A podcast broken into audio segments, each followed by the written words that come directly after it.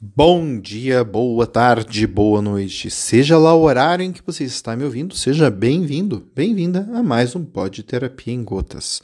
Meu nome é Kim, sou psicólogo clínico e estarei com vocês nos próximos minutos falando a respeito de dúvidas, temas, dores, alegrias que vocês me trazem nas redes sociais. O tema do dia é polaridades.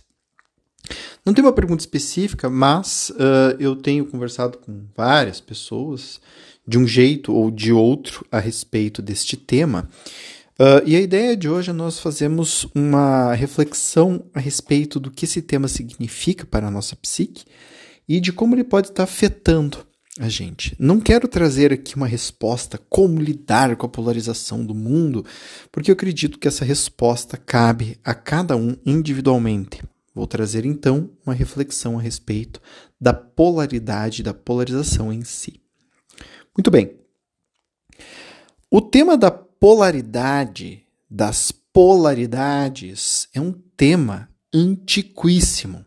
Quando a gente fala em polaridades, nós estamos falando em luz e sombra, por exemplo. Estamos falando do Gênesis. No princípio, tudo era trevas, e Deus disse: faça-se a luz. Então, esta é a primeira divisão entre as trevas e a luz. As polaridades, elas indicam para alguns pares de opostos, para outros, os dois opostos de um mesmo contínuo. As trevas são a ausência completa de luz. Então, quando nós estamos falando de trevas e luz, estamos falando, na verdade, da luz da capacidade luminosa que pode estar em sua plenitude, e aí nós temos a luz, a luminosidade, ou em sua completa ausência, e aí nós temos as trevas. Entender isso no debate político atual pode ser um tanto desafiador, assim como absurdamente polêmico. Quando eu coloco que esquerda e direita, por exemplo, são um contínuo de um mesmo espectro, eu posso gerar uma baita polêmica. E é exatamente isso que eu quero fazer. Quero fazer isso trazendo, no entanto, o pensamento do Jonathan Haidt, que fala a respeito de psicologia moral, que vai desembocar no campo da política. Então, quando nós estamos falando dessas polaridades políticas que se apresentam no mundo hoje, nós podemos refletir que, na verdade, nós estamos falando de desejos humanos, cujo forma de responder tende a ser uma para a esquerda ou outra mais para a direita. Porém, em nenhum dos dois casos, com uma comprovação empírica, afinal de contas, o mundo não pôde ser pesquisado ainda para sabermos se, por exemplo, comunismo, socialismo ou capitalismo, liberalismo são a forma certa e adequada de vivermos a vida. Tudo são experimentos políticos, experimentos sociais. Né? Então, quando a gente vai falar da questão da polaridade, da polarização, a gente sempre precisa se perguntar o que eu temo o que eu temo do outro lado? E o que o outro lado teme de mim? Por que, que eu entendo que essa pergunta ela é importante? Porque se você for ver grosso modo, o grande debate político, o grande debate das pessoas é o medo que elas têm de que se um lado ganhar, elas vão sofrer. É interessante como, por exemplo, tanto pessoas alinhadas à esquerda como pessoas alinhadas à direita falam da perda de liberdade. Se a esquerda entrar no poder, nós vamos perder a liberdade. Se a direita entrar no poder, nós vamos perder a nossa liberdade. Nossa liberdade será sancionada porque vai entrar uma ditadura militar e aí ninguém mais vai poder falar o que pensa, ou vai entrar uma ditadura de esquerda e aí ninguém mais vai poder falar o que pensa. Portanto, o tema da liberdade é um tema extremamente importante para a sociedade humana, para as pessoas. E eu temo que quando este tema estiver ameaçado pela esquerda ou pela direita, ou seja, por aquele lado que eu não aprendi a olhar com carinho e empatia, eu vou perder tudo que eu tenho.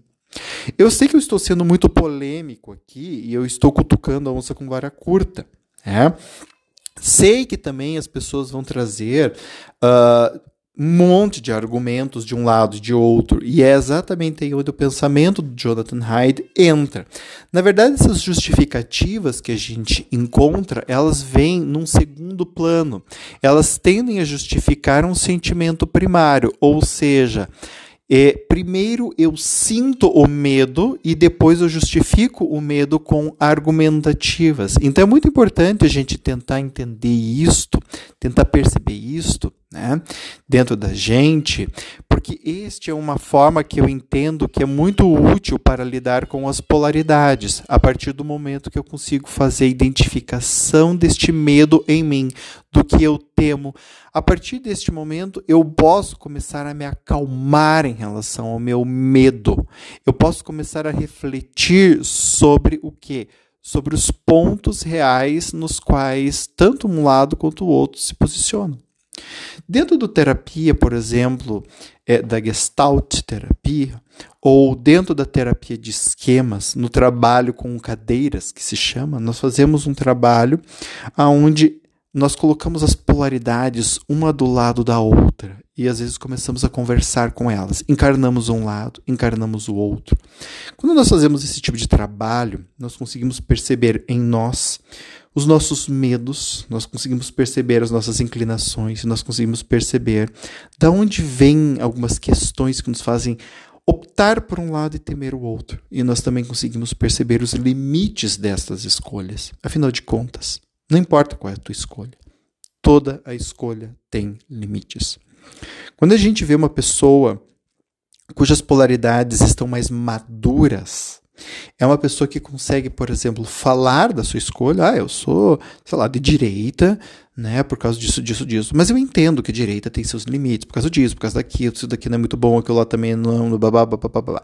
Esta é uma pessoa que tem a sua polaridade mais madura, porque ela entende que a escolha dela é nada mais, nada menos do que uma escolha.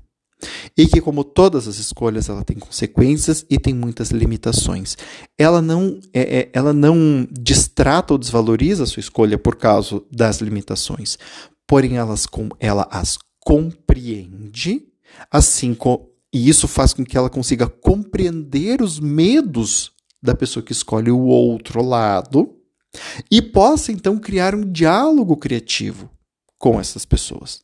E é a partir desse diálogo que eu, e agora estou falando de mim, acho que o mundo poderia entrar numa nova, entre aspas, era de verdade.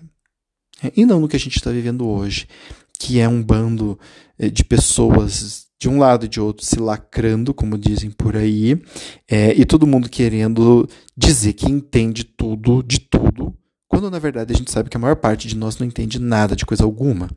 Né? É um monte de gente afirmando coisas que no fundo, no fundo, a pessoa sabe que não pode afirmar, ou que na melhor das hipóteses, né, ela ouviu alguém dizer aquilo. Então, quando a gente consegue assumir é, esses limites dos nossos pontos de vista, a gente consegue romper a barreira da polarização. Qual é a barreira da polarização? É achar que o meu lado é o único e que é o certo, e que quem está do lado contrário é um demônio que deve ser destruído a todo custo. Quando a gente consegue romper isso e ver que a gente simplesmente está escolhendo de um jeito que é mais interessante para nós e que esse jeito tem um monte de limitações, é aí que a gente cresce. Espero que este podcast tenha sido útil para você. Caso tenha sido ou não, entre em contato comigo através das minhas redes sociais. Você pode fazer isso acessando o meu site www.aquinneto.com.br e lá você vai encontrar o, minha, o link para o Twitter, o LinkedIn, o Facebook e o Instagram. Entre em contato comigo por lá e me manda uma mensagem sobre este podcast. Lá no meu site você também poderá encontrar o meu canal do YouTube, onde eu faço leitura de livros de psicologia, sociologia e afins, assim como acessar este podcast e o meu blog com bastante conteúdo bacana para você. E de quebra, você também poderá conhecer os meus livros, o Psicoterapia em Gotas e o Psicoterapia em Gotas 2 Emoções à Flor da Pele. Se gostar e se interessar, poderá adquiri-los comigo também. E ainda poderá se inscrever no meu canal do Telegram e na minha newsletter. Espero muito que vocês tenham gostado. Beijo no coração e até o próximo. Tchau, tchau.